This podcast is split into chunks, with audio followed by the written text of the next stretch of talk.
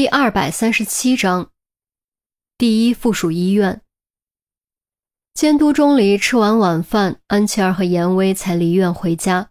毕竟两人都是学医的，虽然都没有当临床医生，但根据钟离的伤情以及气色，就能判断出钟离已经并无大碍，快的话不到两周就可以出院。离开的时候，严威强颜欢笑，却愁眉紧锁。钟离知道他在担心严心爱，接下来会越来越担心。晚上九点左右，孔玉德来了，他是一个人来的，两手空空，而且穿着便装。只是由于常年从警，即便便装也还是能看出非军即警。对于孔玉德的到来，钟离显得并不吃惊，只是淡淡问了声好，道了声坐。我觉得你不会喜欢水果花篮，又不知道你喜欢什么，所以就什么都没有买。希望你别介意。钟离摇摇头，不买最好。你来找我是不是为严心爱的事？他都招供了吗？招是招了，可是不是全招就不知道了。他这么狡诈，怎么会不给自己留下保命符呢？你说是吗？孔玉德反问着：“对于这个问题，钟离不置可否。他有说任何和我爸有关的事情吗？审讯内容是机密，我不好亲口告诉你。你出院后有一次见他的机会，自己问他吧。珍惜这次机会，以后想再见他可没那么容易。我明天就出院。”钟离毫不犹豫。明天，你昨天才做完手术，就算我不是学医的，也知道你离出院还早着呢。孔玉德吃了一惊，没想到钟离这么急。我已经没事了，回家养着一样。反正不管怎么样，明天我一定要见到他。钟离的语气异常肯定，没有任何转圜的余地。孔玉德盯着钟离看了半晌。终究知道拗不过钟离，无奈地说：“好吧，明天天亮前我接你去见他，但你不能出院。见完后我还会把你送回来。那就这么说定了。”钟离点点头，并没有讨价还价的打算。其实，孔玉德犹豫了一下，才接着说。我这次来主要目的是给你道个歉。另外，我要告诉你的是，如果你未来能够成为一名法医，成为我们公安警务的内部人员，你或许可以获得更多和严心爱见面的机会。钟离闻言沉默了，他听出了孔玉德的招揽之意，也按照实际情况进行了衡量对比。成为一名医生的确能获得更好的前途，可那也意味着别再想见到严心爱；而成为一名法医，成为所谓的自己人，才有可能定期和严心爱见面。左手是前途，右手是感情和愧疚，究竟该如何抉择呢？不等钟离回话，亦或是不想现在就得到钟离的回答，孔玉德完全不给钟离说话的机会。断然挥手，你不用现在就回答我，你马上就要实习了，在你毕业之前，你有足够的时间思考，等你确定自己真的想清楚了，再告诉我。说完，孔玉德头也不回，转身离开。转眼间，病房中又只剩下钟离独自一人。钟离仰身躺下，呆呆盯着天花板。孔玉德的确给了他选择的机会，可他真的有的选择吗？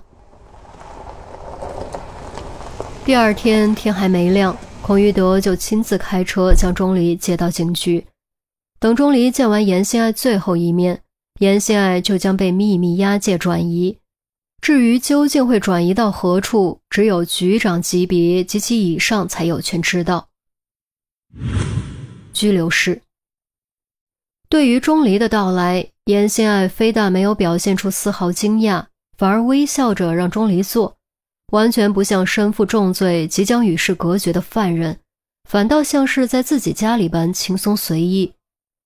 钟离对此感觉很不可思议，但更多的感觉却是痛苦。严心爱越这样，他就越痛苦，甚至不敢直视他的眼神。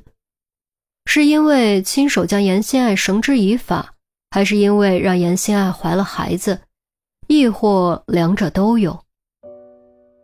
伤好些了吗？严心爱的声音很轻柔，就像爱人在耳边吹出的风。钟离答得很含糊：“呃，好些了。还疼吗？有点吧。”钟离本想说不疼，可话到嘴边就变了。严心爱不再说话，只是静静地盯着钟离看。钟离也没有主动开口。于是气氛就变得尴尬起来，好在最后还是严心爱打破了沉默。钟离哥，你不必折磨自己，我落到今天这步田地，完全是我自己的原因，我不怪你，真的。可你，钟离情绪忽然有些激动，却怎么都说不下去。目光落在严心爱的小腹，眼神中愧疚之色更浓。严心爱登时笑了，笑得温柔如水，纤手轻轻附在小腹上。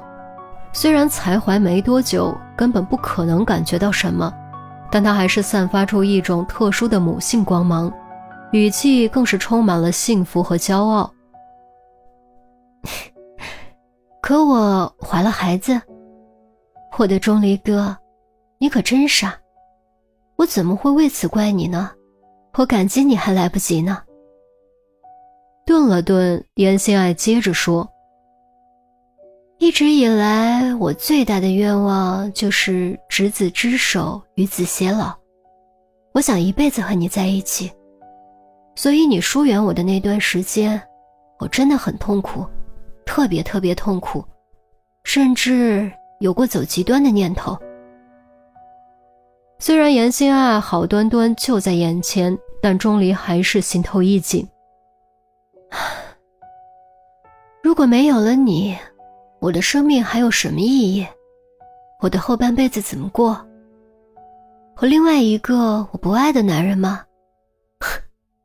我真的会杀了他的。严心爱用温柔的语气说出充满杀气的话语。宛如乐在脖颈之上的白绫，柔软万端，却能夺人性命。钟离没有接话，其实他又何尝不喜欢曾经那个单纯聪明、总是跟在他屁股后面转的小女孩呢？可惜严心爱已经不再是过去的那个小女孩，她也不再是过去的那个他，他们都变了。时间总是能让一切变得面目全非。不过好在，老天到头来还是满足了我的愿望，至少满足了一部分吧。让我有了你的孩子，我们共同的孩子。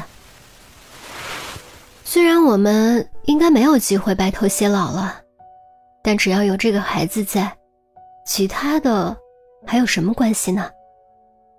至少无论如何，你都再也无法甩开我。这辈子都不可能，你会一辈子记住我，刻骨铭心。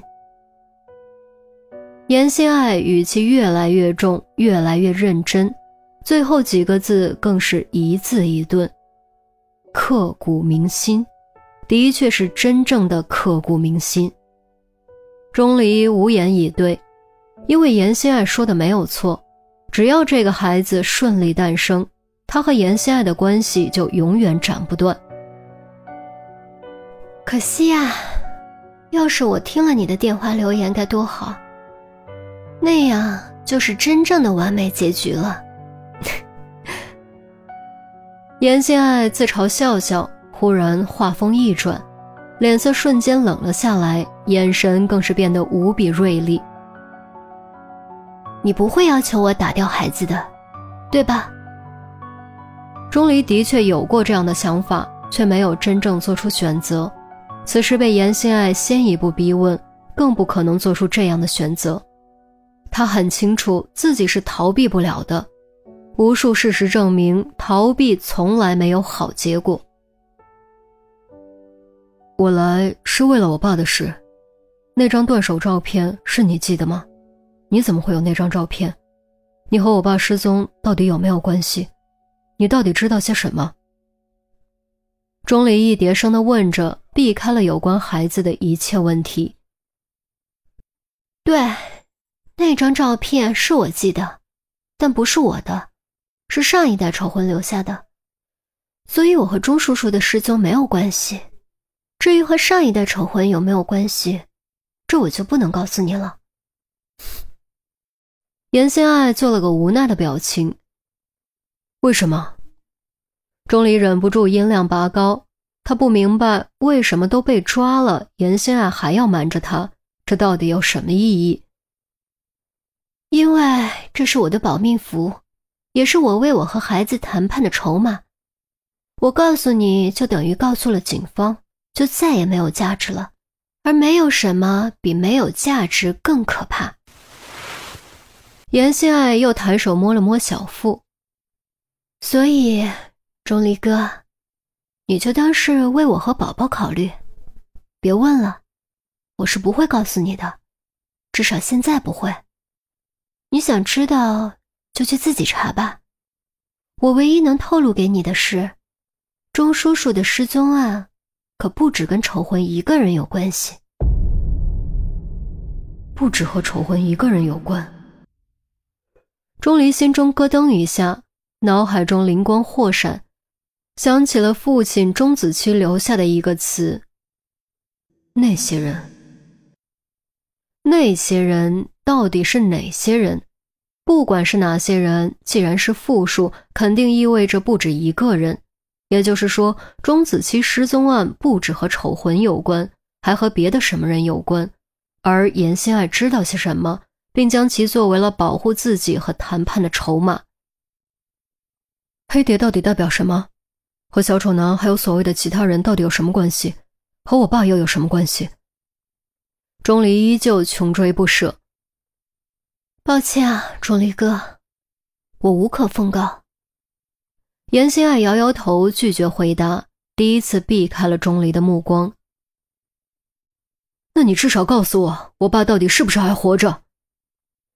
钟离突然捏紧拳头，一声咆哮，气息明显加快，胸膛起伏，情绪激动。严心爱的背影明显哆嗦了一下，沉默了好一会儿，才开口。我不知道，你别问了。你走吧，好好养伤，好好照顾自己。最后一句很轻很轻，除了关怀，还有力所不及的无奈。钟离深吸口气，强压怒火，转身就走，头也不回的离开了拘留室。直到听不到钟离的脚步，严心爱才悄然转身。怔怔望着冰冷的铁门，不自觉红了眼眶。其实他是想好好跟钟离道个别的，可惜连这小小的一件事他都没有做到。